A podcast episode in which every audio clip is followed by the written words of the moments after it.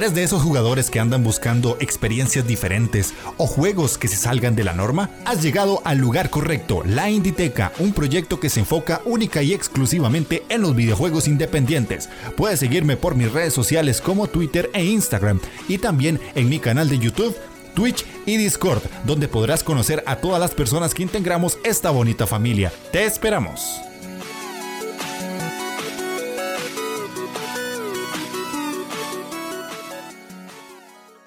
Sean bienvenidos a la Inditeca, el canal dedicado exclusivamente a los videojuegos independientes. Yo soy Jeff de Astora y el día de hoy estamos ya en la última entrevista de esta temporada de podcast del 2021 y yo tenía un invitado que quería hacer un podcast con él hace mucho tiempo. Lo ven a mi derecha en eco de Arqueología Nintendo, que me hace muchísima ilusión tenerte aquí. Es un podcast que me gusta mucho. Ya sabes, te lo he dicho muchas veces, admiro mucho tu trabajo y pues teníamos acordado un programa por ahí hace mucho tiempo y ahora ya se nos da la oportunidad de poder grabar juntos. Entonces, para todos los que conocen a Eneco, pues aquí lo podrán disfrutar otro poquito más para hablar de la historia del videojuego. No va a ser un, podcast, un podcast tan relacionado a los juegos independientes, por ahí vamos a meter el tema de los indies, pero me quiero aprovechar de la profesión de Neko para hablar un poco de este tema tan importante de lo que es la preservación de la historia, de lo que genera este medio y todo lo que nos deja, ¿verdad? Todas esas cosas que nosotros tenemos que ir atesorando, ya sea en formato libro, en formato podcast, en formato video y muchas otras cosas que vamos a hablar el día de hoy.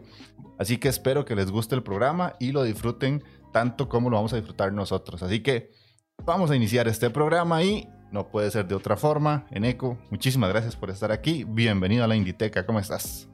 Bueno, pues eh, muchas gracias. La verdad que muy contento de estar aquí y de mantener esta charla contigo sobre historia de los videojuegos, que es que es algo que me encanta.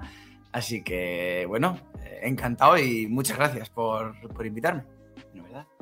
Ok, ok, perfecto. Entonces, para quien no conozca a Eneco, básicamente él es un podcaster que tiene su podcast llamado Arqueología Nintendo, que se dedica a la historia de Nintendo como tal. Se dedicado a darnos a conocer con capsulitas del saber, diría yo, de toda esa historia que hay detrás de la gran N, una, una compañía muy, muy antigua ya, que no solamente ha hecho videojuegos, y si quieren conocer más a fondo todo lo que es Nintendo como tal, pues el podcast de Neko es perfecto para eso. Te vas a dar cuenta de muchos datos que tal vez habrás oído alguna vez, pero que él los profundiza más y te empieza a dar datos de datos muy interesantes, no solamente desde el punto de vista de videojuegos, sino de ese punto más allá de lo que vendrían haciendo los, las personas importantes detrás de la compañía.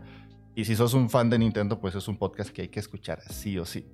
Así que, dada esa pequeña presentación, quiero hacerte la primera pregunta que me imagino te la habrán hecho miles de veces ya, la, la habrás respondido hasta el cansancio, pero a mí me hace ilusión tenerlo en mi podcast, que básicamente es de dónde surge la idea de hacer arqueología Nintendo.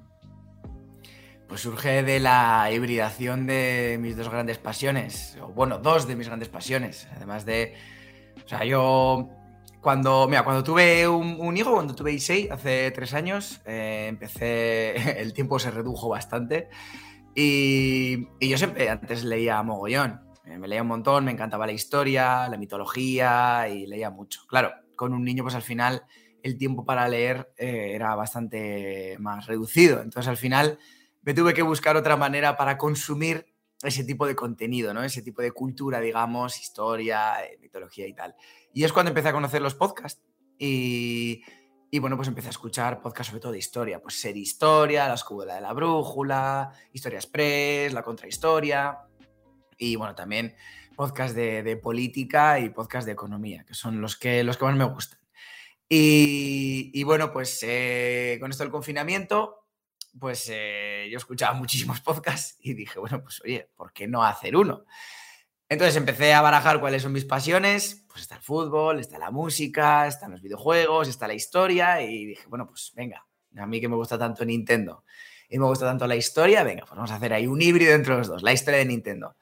Me metí en iVoox, en Spotify, en todas las plataformas eh, existentes, pues para ver si existía algo parecido. Vi que no existía. O sea, sí que es cierto que hay podcasts pues, que han hecho programas específicos sobre la historia de alguna consola o un programa especial sobre la historia de Nintendo, que es pues tres horas contando la historia de Nintendo desde un punto más general. Existen libros, existen canales de YouTube, existen muchas cosas, pero no había un podcast específicamente dedicado a contar la historia de Nintendo como si fuera una telenovela, que es lo que cuento yo, desde que nació hasta, bueno, hasta la actualidad. De momento vamos todavía por, bueno, vamos por la Game Boy Advance, que es bastante avanzado, pero cuando acabe con la Game Boy Advance volveremos atrás a la, a la Super Nintendo. O sea, y ya está, pues eso, eso es todo.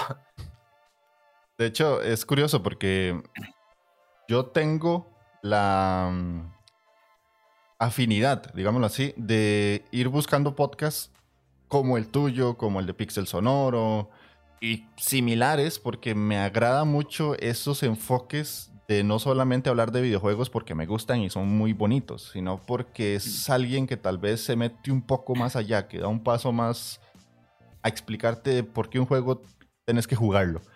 Alex Pascual del Nexo me gusta mucho también porque es tal vez un podcast muy sesudo, digámoslo de alguna forma. Y el tuyo me descubrió algo que tal vez yo había visto en muchos videos de YouTube, porque tal vez hay gente que se dedica un poquito a, como decís vos, darte una pincelada, básicamente. Pero cuando escuché arqueología Nintendo fue como, ¿y, esto de dónde salió? Porque vos encontrás datos que normalmente no se dicen o si se dicen los he encontrado en, en inglés, no tanto en español. Vos sos también de traer lo que está, de lo que es historia Nintendo, de la parte inglesa, a nuestro idioma. Sí, a ver, eh, sí que es cierto que, por ejemplo, yo me baso mucho en libros de, pues como los de Floren Gorges o Usio Pérez, y luego eso también siempre lo he complementado con, eh, pues con vídeos de YouTube, con artículos y al final, o sea, inglés más o menos domino, por lo, menos la, lectura, la comprensión eh, lectora. Y, y, bueno, pues al final sí que he consumido también mucha información en inglés para poder, para poder hacer los podcasts. Por ejemplo, cuando empecé con la historia de Game Boy, cuando empecé con la historia de la Game Boy Advance, no, no existe un libro como tal. Ahora sí que existe, ¿no? Porque Floren Gorges sacó un libro solo de la Game Boy. De hecho, pues le entrevisté en Arqueología Nintendo, me hizo muchísima ilusión, pero hasta entonces no. Entonces ahí tuve que buscar información de otros muchos sitios, ya no tenía, digamos, la, la base. Y, y, sí consumo mucho de podcast de, o sea, podcast con material en inglés. Luego a mí lo que me gusta también mucho es analizar no solo la historia de Nintendo, sino también pues, la historia de esas consolas que, pues, que le han hecho competencia a Nintendo y cuando puedo, cada vez que puedo, intento también sacar pues ese otro análisis igual un poco más social, más político, económico de, pues, del país en el, que, en el que la consola iba a salir, ¿no? Pues por ejemplo, en este último capítulo que he sacado, que es sobre el lanzamiento de la, de la Game Boy Advance, pues sí que hablo, por ejemplo, pues un poco del contexto histórico de los videojuegos en aquella época, el contexto económico con el tema de lo del euro, las pesetas y todo eso. Entonces, bueno, ese otro, que no sean solo videojuegos, ¿no? O sea, que, que también se entienda, ¿no? Pues, por ejemplo, cuando hablé de la GP32, que es una consola, la primera consola coreana, ¿no? Pues explicar por qué Corea sacó una consola, ¿no? Que al final tiene pues todo ese contexto detrás de, entre comillas, enemistad que había entre Japón y Corea después de la Segunda Guerra Mundial. Entonces, todos esos temas también políticos, eh, de sociedad, de economía, pues la verdad que me gusta mucho también tocarlos, que no sea solo eh, videojuegos. Sí, de hecho, eso es súper interesante porque parece mentira que los videojuegos siempre tengan un... O sea, tienen algo que los rodea socialmente y culturalmente que hacen que salgan en ese momento. De hecho, antes de iniciar estaba repasando videos y entre esos vi unos de Dayo que él decía que antes de que el videojuego fuera videojuego, tuvieron que pasar muchas cosas porque habían compañías que en ese momento, estamos hablando de los años 50, no tenían el interés de que las megacomputadoras que existían en ese momento se potenciaran para algo de entretenimiento, sino que lo hacían porque por alguna razón era una necesidad en el momento. Y tuvieron que pasar cambios o situaciones sociales demasiado complejas para que algo que era una idea pues vaga de simplemente diversión de un ingeniero en ese momento, a día de hoy ya sea un videojuego o en ese, digamos, 60, 70 se planteara Pong, por ejemplo, de que ya mm. Fue porque en algún momento vieron que podían hacer un haz, de luz en la pantalla y quisieron integrarlo con un mando de alguna manera. Bueno, Y con los videojuegos actuales pasa. De hecho, con los indies sucede, porque el, el indie para mí es un acto de rebeldía, digámoslo así, de desarrolladores que estaban cansados de las grandes compañías. y dijeron, bueno, a partir de ahora voy a sacar mi idea. Sí, también se ha dado para el tema de los indies, que es súper interesante, el tema de pues que ahora es mucho más fácil el acceso al desarrollo de videojuegos. Y también con el tema del internet, ¿no? Y las eh, tiendas online, pues es mucho más sencillo también el hecho de poder compartir tu juego. Y eso ha enriquecido muchísimo el mundo de los videojuegos. Los catálogos de los videojuegos de las consolas se han enriquecido muchísimo con esos juegos que te ofrecen algo de lo que no te ofrece, pues en este caso Nintendo. Y lo que comentas antes, pues Nintendo sin ir más lejos, perdonad, es que estoy, es que estoy constipado y tengo la voz así un poco de, de, cazallero. Pero bueno, Nintendo, por ejemplo, eh, la Famicom, ¿por qué triunfó en, en, Japón? Bueno, triunfó por muchas cosas, porque era una gran consola, eh, tenía un gran catálogo, pero en un momento clave en, Japón introdujeron una, ley que impedía a los chavales ir a los salones recreativos. Solo podían ir los fines de semana y hasta X hora. Y creo que entre semanas solo podían hasta las 6 o hasta las 7, algo así. Claro, esto hizo que al final, pues la gente, los chavales, la única forma que tenían de poder jugar a los videojuegos era en casa. Entonces, eso potenció mucho las ventas de la, de la Famicom o cuando Nintendo estuvo a punto de cerrar porque debido a la tenía todo listo con el Laser Clay Shooting System, que era una especie como de tiro al plato virtual que iba a montar en boleras y en el 73 debido a la crisis del petróleo que aconteció en todo el mundo y se notó en todo el mundo, pues debido a eso eh, fue un fracaso. Porque el gobierno japonés dijo a la gente que iban a venir años muy duros y que no gastasen dinero en ocio entonces, al final, pues el Laser Clay Shooting System fracasó justo antes de empezar.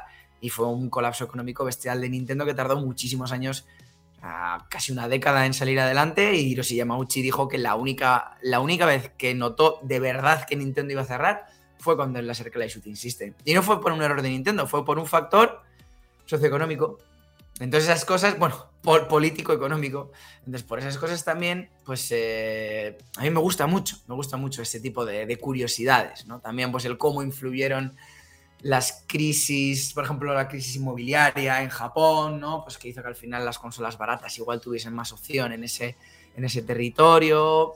No sé, la verdad que ese, ese contexto me, me, gusta mucho y, joder, pues es lo que yo creo que también nos ayuda a entender todo y, bueno, yo creo que le da mucho valor, le da mucho valor. Que en los videojuegos no es solo sentarte delante de una pantalla y jugar, que hay mucho más por detrás y que interesa, o sea, y que está guay saberlo también, que está, muy bien. Sí, de hecho sí. Pasando ya, me das pie para el, para el segundo punto de la escaleta que yo traía acá, que es básicamente la historia del videojuego y la importancia, ¿verdad? Lo acabas de decir, no es solamente sentarnos a jugar, que es lo que hacemos diariamente, pero siempre habemos locos, yo siempre nos llamo locos a todos los que hacemos algo como esto porque nos gusta ir un poquito más allá. Y es que yo te traigo una pregunta que desde tu punto de vista, ¿es necesario que existan proyectos que recopilen la historia del videojuego? Y me explico. Básicamente, están los que generan libros, ¿verdad? Eso ya es, básicamente el libro es como la forma básica de recuperar información y, tenerla a la vista de todos porque es accesible a la gran mayoría de personas, o por lo menos pueden llegar a una biblioteca. Pero a como estamos a día de hoy, está el caso tuyo, que lo haces a nivel podcast, está el caso youtubers, que lo hacen a nivel sus canales de, con unos videos, y yo últimamente me he topado muchos documentales. Entonces, para vos, este, este, tipo de información, ¿qué tan relevante se hace para los que están empezando en lo que es jugar? Bueno, me parece que es muy interesante porque al final eh, todo lo que sea tener soportes para poder consumir la historia de los videojuegos me parece fantástico porque no deja de ser, bueno, es cultura, es historia al final. Y el hecho de que haya diferentes formatos de consumo de, de historia me parece que es como para celebrarlo porque si tienes opción de ver un vídeo en YouTube, de escuchar un podcast o de leer un libro, bueno, pues hay gente que no le gusta leer un libro. Hay gente que no le gusta el formato podcast, o hay gente que no le gusta el formato YouTube.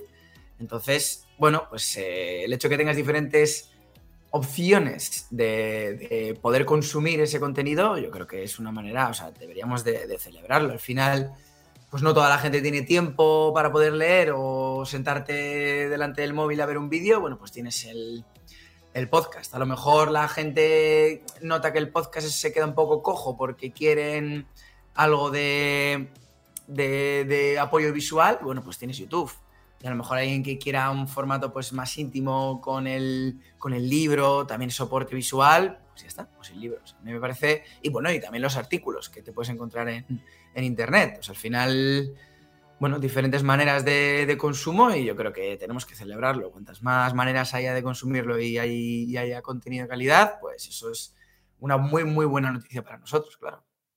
Aquí yo quiero sacar y la pregunta va por ahí también para hacer un poquito de recuerdo. Cuando yo era joven, existía mucho lo que eran las revistas y yo las compraba, pero mucho, o sea, mucho. Aquí, la, una de las más famosas en su momento se llamó Nintendo Manía y había otra que nos llegaban de México. Y hace un tiempo atrás, yo que trabajé en una biblioteca, las encontré, pero no estaban ni clasificadas ni nada, simplemente estaban así pegaditas todas. Y eh, cuando vos las unías, como por la parte de atrás, se iban formando como algún tipo de imagen. Todo eso, bueno, por lo menos en Latinoamérica se ha perdido. Yo sé que en España han estado como reeditando algunas, creo que una se llama GMC o algo así. En su momento vos consumías revistas. Sí, sí, sí, sí. Yo sobre todo Nintendo Acción y Micromanía para tema de ordenadores pero sobre todo Nintendo Acción. Ajá. Ahí sí que tengo algún otro número de alguna otra revista. Superjuegos, algunas hobby consolas yo creo que también, pero sobre todo cuando era pequeño Nintendo Acción. Y luego ya cuando tuve una época que jugaba más a ordenadores y la micromanía. Pero sí, me parecía también un formato maravilloso, desde luego, sí, sí. Sí, aquí nos llegó mucho hobby consolas. De hecho, yo empecé a conocer toda la parte de España gracias a Hobby Consolas, que llegaba aquí, mm. llegaba perdidísima, era una vez cada dos meses que nos llegaba. Y yo sí la compraba, pero religiosamente. Ya no tengo ninguna, pero yo me acuerdo que para mí eso fue como la primera forma en la que yo me adentré a lo que es historia del videojuego, porque obviamente ellos lo que te explicaban era cómo pasar un juego o de qué trataba, qué sé yo, el primer Halo. Pero cuando ya pasaban los años y vos conservas eso, te vas a esos momentos y a esas fechas y ves la forma en la que se redactaban esas historias, la forma en la que se ponían las imágenes y cómo te contaban cosas y datos que tal vez no existían de otra manera, porque también ese tipo de revistas tenían la particularidad de que tal vez te ponían el juego y a un lado izquierdo, ¿sabías qué? Y te ponían un dato curioso.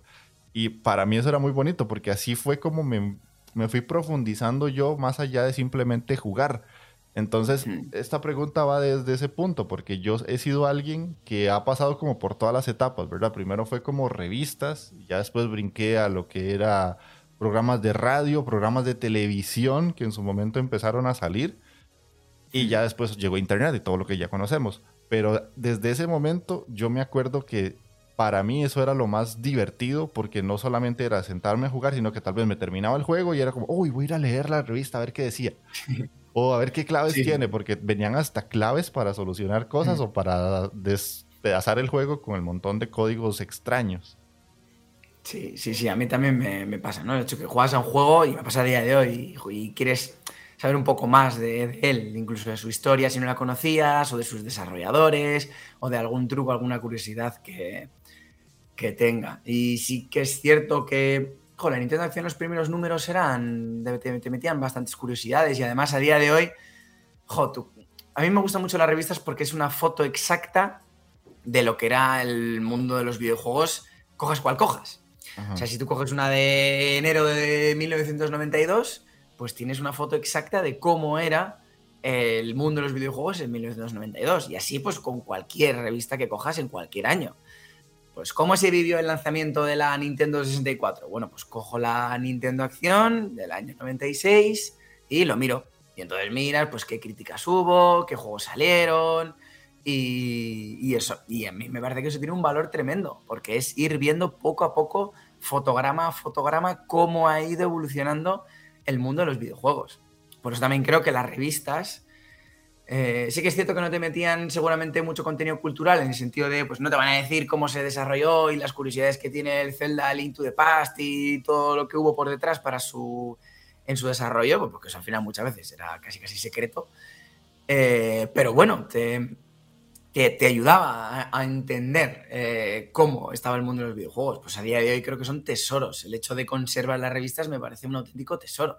De hecho, hay un podcast que a mí me gusta mucho que es Retromanía 30, que lo que hace es con Micromanía, hace esto, hace cada mes, analiza una micromanía de un mes. O sea, hace 30 años, por ejemplo, pues en diciembre van a, van a analizar la micromanía de 1991 de diciembre. Y son fotos, es que son fotos exactas de, cómo era el mundo de los videojuegos en aquella época. Sí, sí, de hecho, es bonito y para todos aquellos que tengan revistas, síganlas conservando porque eso ya no se consigue. De hecho, hay otra pregunta que tengo acá, más allá de lo que ya conversamos. ¿Tenés algún formato que te guste particularmente para conservar este tipo de información?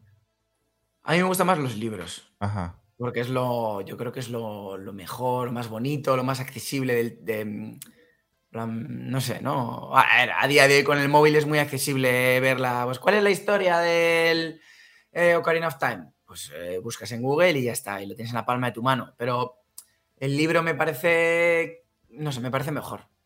Además, pues lo tienes ahí en tu casa, ¿no? Todo bonito y no sé, me, a, mí, a mí personalmente eh, me parece el mejor formato. Ajá, vieras que yo soy más de video, pero me gustan mucho los canales de documentales en inglés.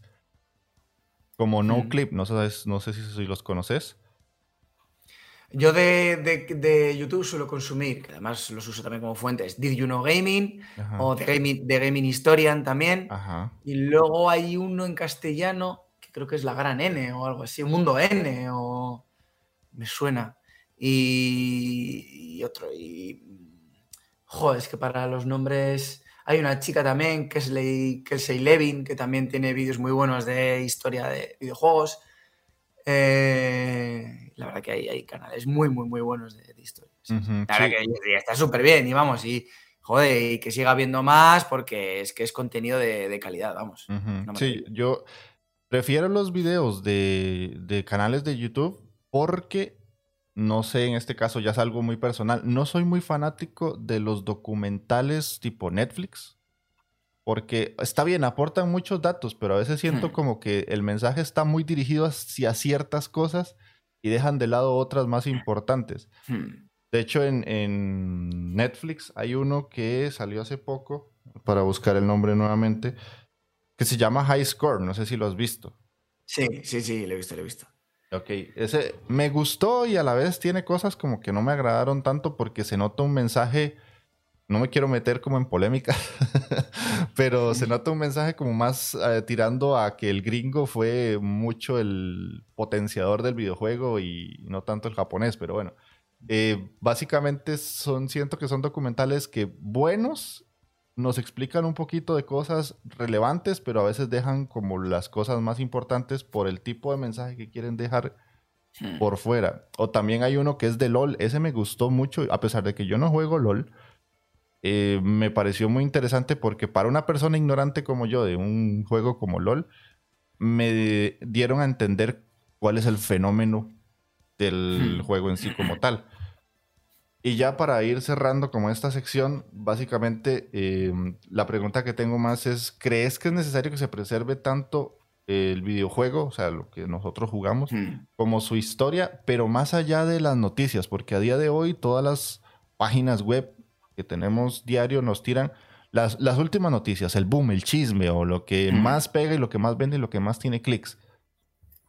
Eso se va a quedar guardado o la gente lo va a olvidar de alguna manera, pero sacar la información de todo eso y recopilarlo para que sea historia, ¿te parece interesante o decís que sí.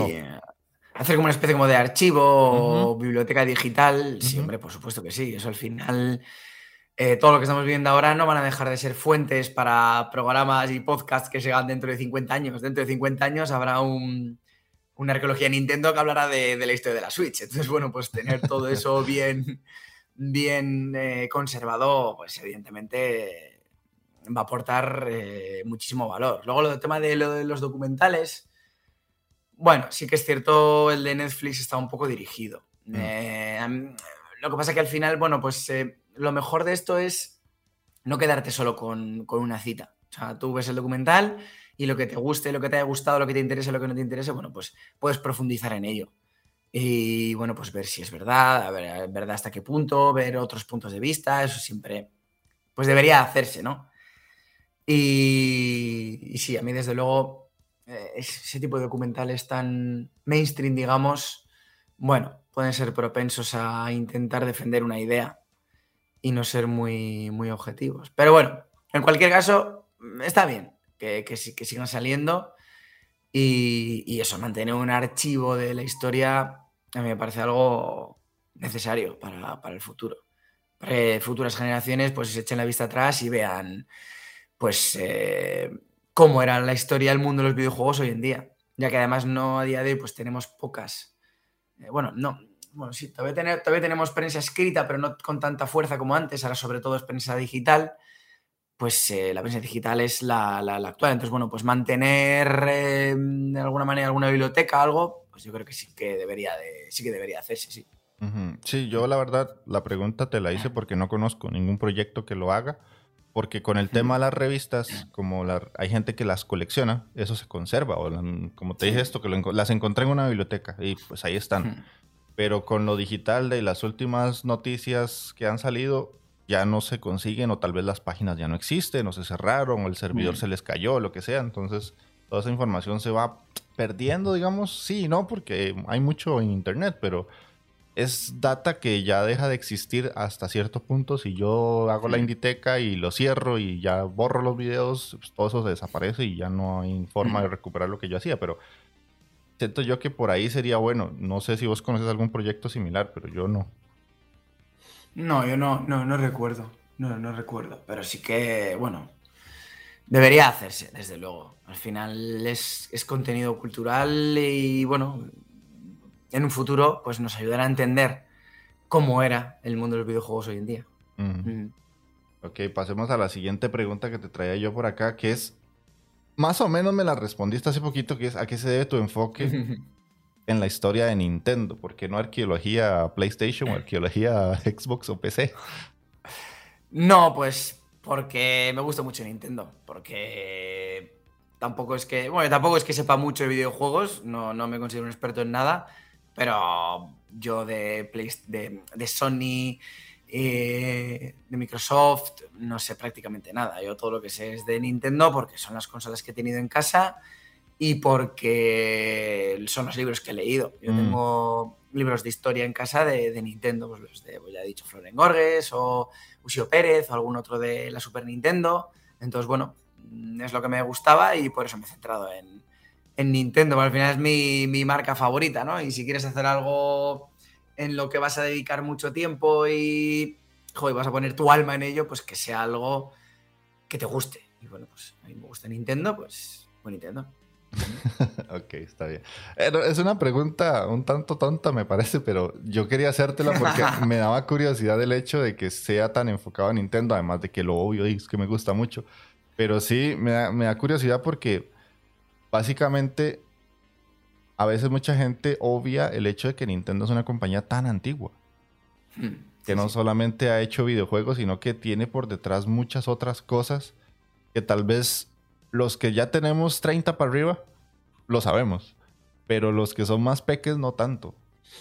Eso es. Sí, al final, cuando empiezas a escarbar un poco la historia de Nintendo, te encuentras cosas fascinantes. Mm. Pues eso, el hecho de que pues eso, que nació hace en 1889, que se dedicaba primero a las cartas, que tuvo su influencia, bueno, su influencia, que le influyó la Segunda Guerra Mundial, eh, diferentes guerras que ha habido, diferentes acontecimientos eh, políticos, económicos, sociológicos, y bueno, que, ha inventado, bueno, que ha hecho juguetes, que ha hecho de todo. Es la, ver la evolución de esta compañía a través de los años, eh, bueno, pues también es un ejemplo de supervivencia, o sea, pocas compañías sobreviven tantos años y además estando en una situación, en un estado prominente, ¿no? Eh, Porque al final, eh, incluso en los malos momentos, pues Nintendo era una, compañía con una, buena salud económica y tal. O sea que al final, bueno, es un, ejemplo de, supervivencia. Entonces, y de adaptación. Entonces, bueno, pues creo que, es un muy buen ejemplo de. Y sí, al final, pues toda todos los chavales que empiecen a jugar ahora y las chavalas que empiecen a jugar a videojuegos y no sepan de la historia de Nintendo, pues que la miren, que, se informen porque van a flipar. Van a flipar porque es increíblemente profunda y tiene de todo. Es que tiene absolutamente de todo. Sí, tiene muchas cosas. Y va a seguir teniendo otro montón porque no, paran de dar información. Voy a pasar a preguntarte. Ah, bueno, ¿ibas a decir algo? No, no, que sin duda, que al final es una compañía que, va a seguir. No sé si 50 años más, pero como mínimo 10 años más seguro que, sigue. sí, sí, como, sí. como, mínimo, como mínimo. Así que bueno, pues eh, merece la pena conocerlo todo bien. Voy a hacerte unas preguntas que ya van más como a tu trabajo del podcast, me imagino previo, grabación y todo esto, que es el trabajo de recopilación de datos, porque con Pixel Sonoro me pareció muy interesante todo lo que él hace para generar el podcast. Entonces dije, vamos a preguntarle a Neko algo similar, porque me imagino que no es simplemente abrir dos páginas de, algún libro que tengas y empezar a hablar, porque me parece que tus programas tienen mucho trabajo por detrás. Y es cuáles son tus técnicas para recopilar la información antes de grabar un podcast. Pues lo que me hago es primero un esquema general de lo que quiero hablar. Eh, en el sentido de lo que quiero hablar. Esquema a programas vista. O sea, por ejemplo, Game Boy Advance, ¿de qué voy a hablar? Pues de las diferentes ediciones, del catálogo, del e de diferentes eh, periféricos. Entonces me hago un esquema general, haciendo como primero un, análisis general de, la historia. Eh, analizando pues diferentes aspectos, pues, pues, pues ¿qué, ¿qué periféricos tuvo? Pues estos. ¿Qué, ¿Cuáles son los juegos más vendidos? Pues estos. ¿Qué juegos tienen más historia? Pues estos. Y entonces, ¿cuántas ediciones tuvo? Entonces, ese tipo de cosas lo voy eh, organizando todo y luego pues voy haciendo los programas. Y por ejemplo, pues si quiero hablar del mm, Nintendo e-Reader, que era un periférico para Game Boy Advance, pues me empiezo a ver vídeos, empiezo a ver artículos y empiezo a ver, a recopilar esos datos que creo que son los valiosos para, pues para construirme el discurso. Entonces, claro, si en un capítulo hablo de, del e-reader, de la Game Boy Advance SP y de la Game Boy Advance Micro, pues ahí realmente son tres investigaciones que tengo que hacer, tanto con la Game Boy Advance SP como con la Game Boy Advance Micro como el e-reader. Entonces, mm, bueno, y cada una al final pues encuentras fuentes diferentes, artículos diferentes, vídeos diferentes de YouTube. Entonces, bueno, al final es también por cada tema que tú quieras tratar, pues cuáles son las fuentes adecuadas y entonces bueno pues primero un poco va a visión global no a grano grano gordo y luego a grano fino ir poco a poco ya cada uno de, los aspectos que vaya a hablar sí. Y más o menos cuánto te tarda hacer este trabajo como para preparar un podcast que vos digas ya esto está listo para empezar a grabarlo mucho tiempo. Depende depende.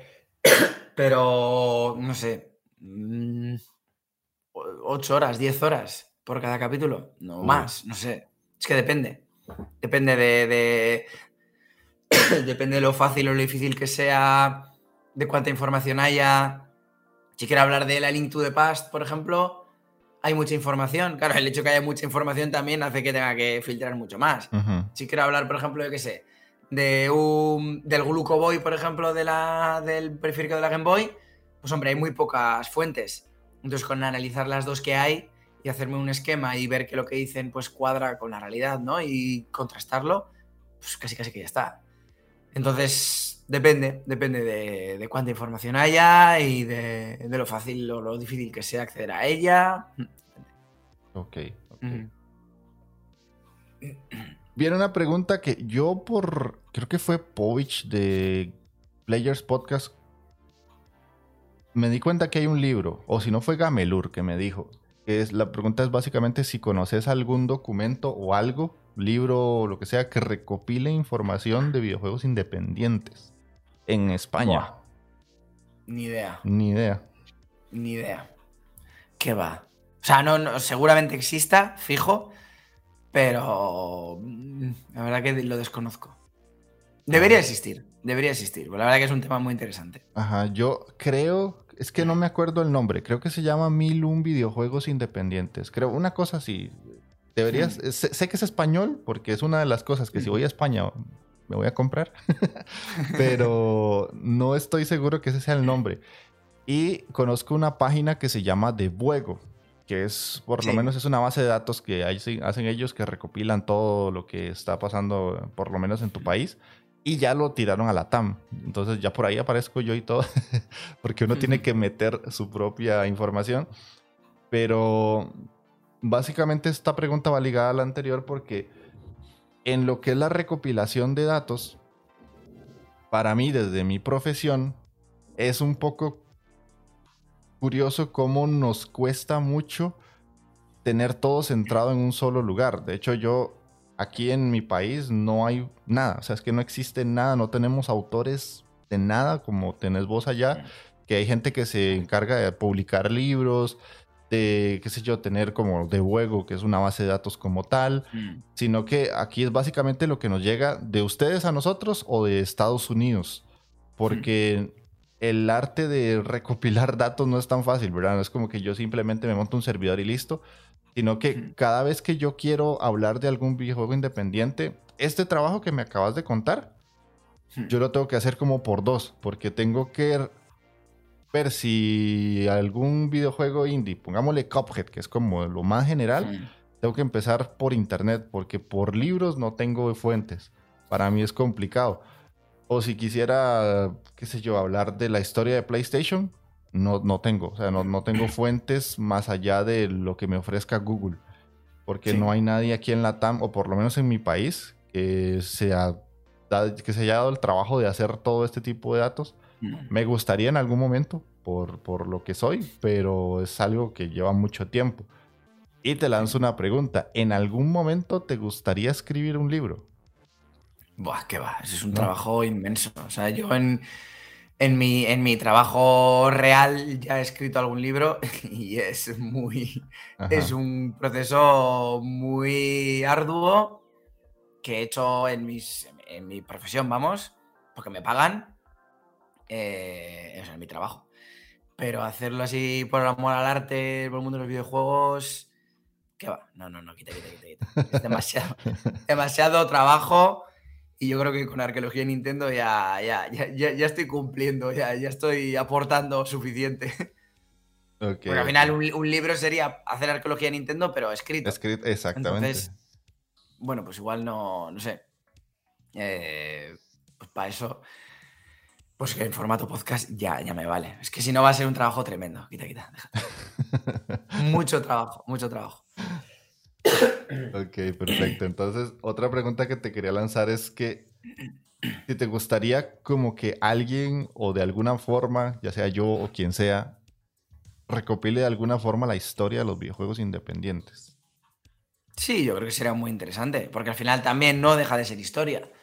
Entonces, en un futuro, cuando los eh, videojuegos independientes estén mucho más asentados que ahora, que ahora ya están muy asentados, bueno, pues eh, el conocer cuáles fueron los primeros juegos, quiénes fueron las primeras personas que se dedicaron a hacerlo, cuáles eran las dificultades de. Claro, porque no es la misma las dificultades de algún desarrollador independiente hace tres años que dentro de 25. Mm.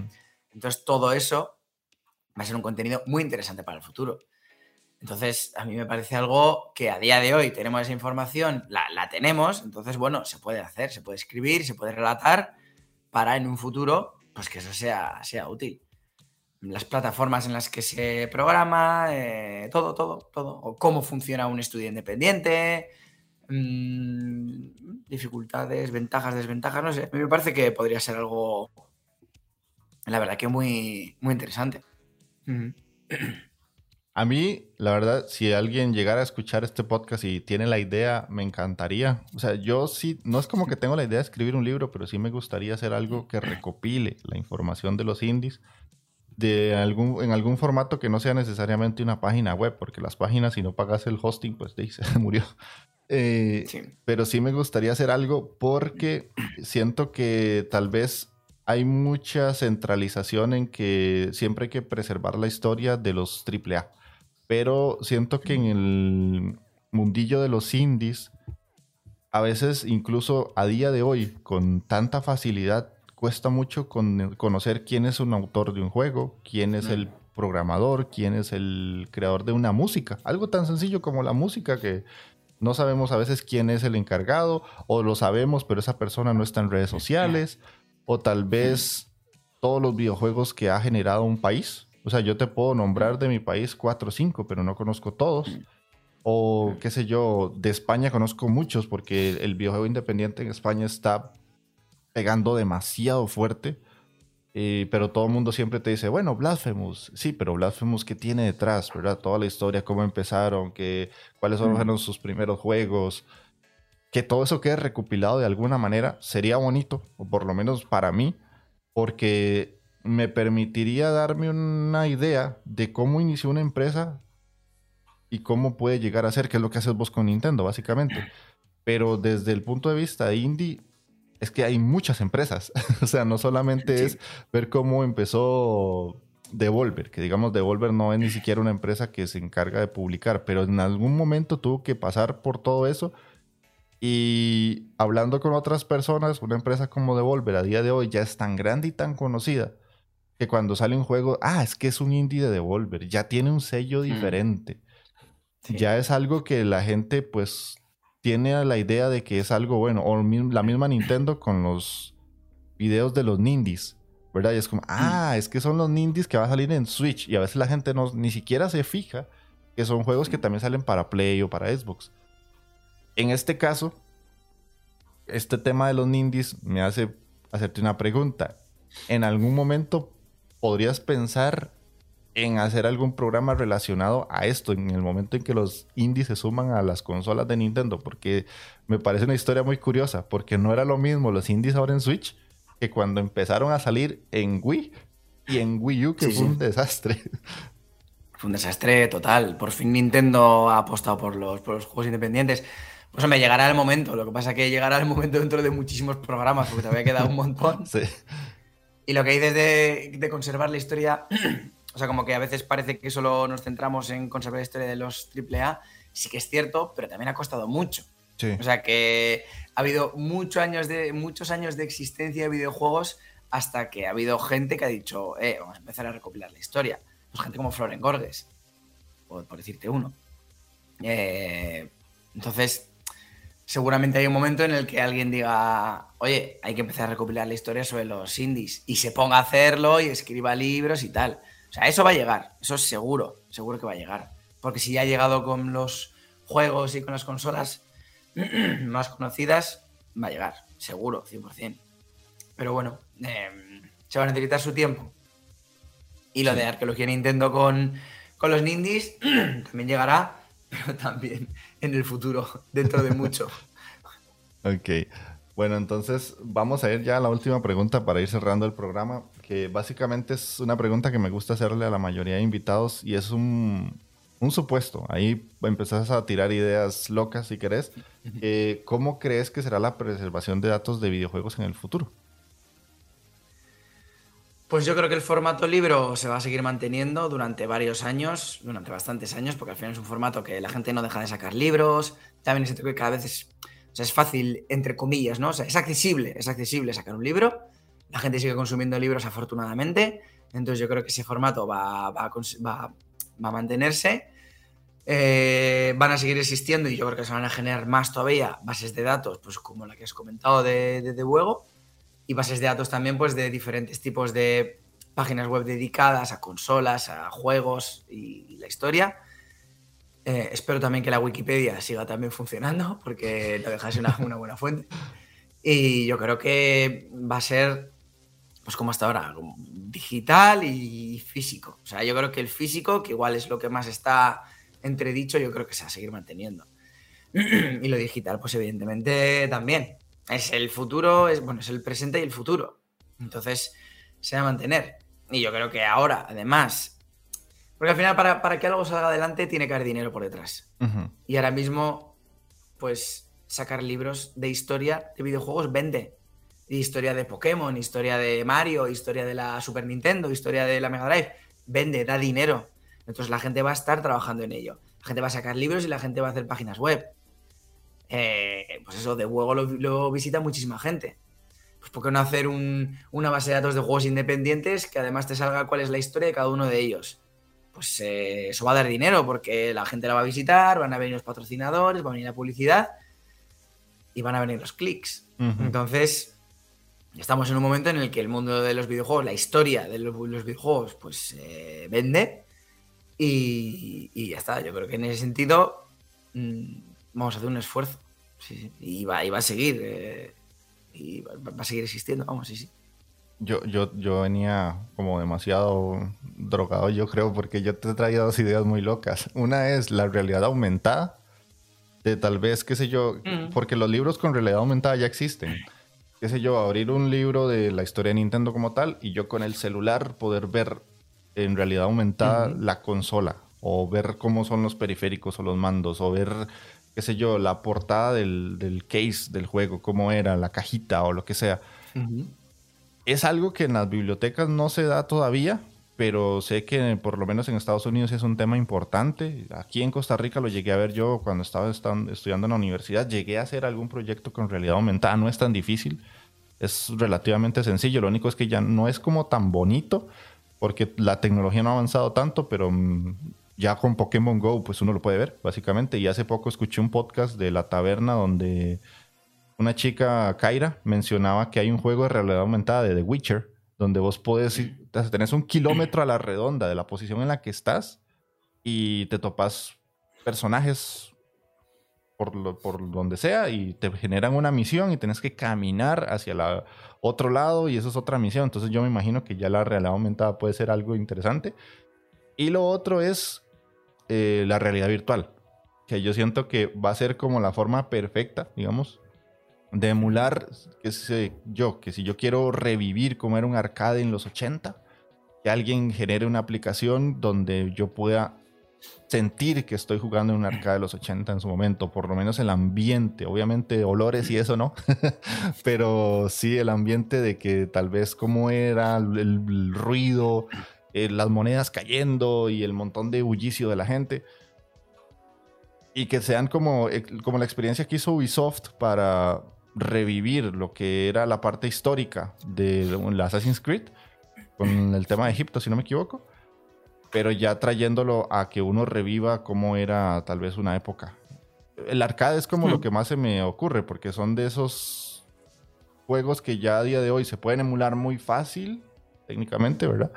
Y además no es como tan extremo el montarse en un salón arcade virtual o tal vez una única máquina arcade virtual, sino que tal vez es algo más sencillo y yo puedo revivirlo en el momento. Y ya las VR están llegando a un punto en el que ya mucha gente dice, ah, es algo interesante. No sé qué te parecen mis dos ideas fumadas que traía. No, no, no, no, es, no es una idea tan rocambolesca. Yo, de hecho, en mi trabajo he trabajado eh, bueno, yo, cuando estuve, hice una estancia en la Universidad de Ancona en Italia, eh, estuve viendo aplicaciones de museos virtuales y hacer paseos ah. por museos virtuales, poder coger las piezas, poder eh, mirarlos, poder ver la información. Entonces eso existe con, las Oculus, con las gafas de realidad virtual. O sea que eso existe. Otra cosa es que se extienda, que se haga eh, popular para que todo el mundo lo, pueda utilizar.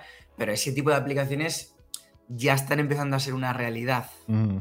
Entonces, eh, seguramente en un futuro también pueda existir la manera de recrear un, salón recreativo. Lo que comentas de, de, la realidad aumentada con libros y tal, me parece también algo que se podría. O sea, que podría existir pero es que el tema de lo de la, realidad virtual es, que yo trabajaba en ello. Mm. con el caso de un museo. Tú podías ir adelante, atrás, salas, pim, pam, y ver un museo, una visita virtual a un museo. Entonces también podrías hacer una visita virtual a, una, a un salón recreativo. Entonces, con las gafas de realidad virtual. O sea que, que puede ser, vamos, que no, no, es tan descabellado realmente. O sea que es una gran, es una gran idea. Es una gran, gran idea, la verdad. a mí me encantaría que eso Sería, sería interesante verlo de aquí a unos años. Tal vez aún estemos aquí para vivir ese tipo de cosas. Pero bueno, este, eso sería todo el programa de hoy. Ojalá que a la gente que nos escuchó les haya gustado mucho. Yo la verdad la pasé bastante bien en Eco. Me gustó mucho hablar con vos. Tenía muchas ganas de conversar en un podcast ya uno a uno porque te había visto en muchos y te he escuchado en muchos otros, pero no había tenido el placer de tenerte en una conversación. Así que espero que te haya gustado la experiencia. Bueno, pues muchas gracias. La verdad que me lo pasa muy bien y bueno, una conversación sobre sobre historia de videojuegos y tal, pues siempre, siempre está genial. Así que muchas gracias por, por haberme invitado. Ok, buenísimo. Entonces ya saben, para los que nos escucharon el día de hoy, pueden seguir en Echo en iBox y Spotify como Arqueología Nintendo. Y además en su Twitter, ¿qué sería? Arroba podcast Nintendo. Arroba podcast Nintendo, ok. Que ahí pasa subiendo pequeños clips también de, cosas y consolas que te llegan o juegos. Sí, fotos y sí, también. Sí, sí. Sí, es, un, un Twitter bastante activo. Eh, sí, sí, sí. En comparación al mío. Solo subir cosas todos los días, sí. Sí, sí.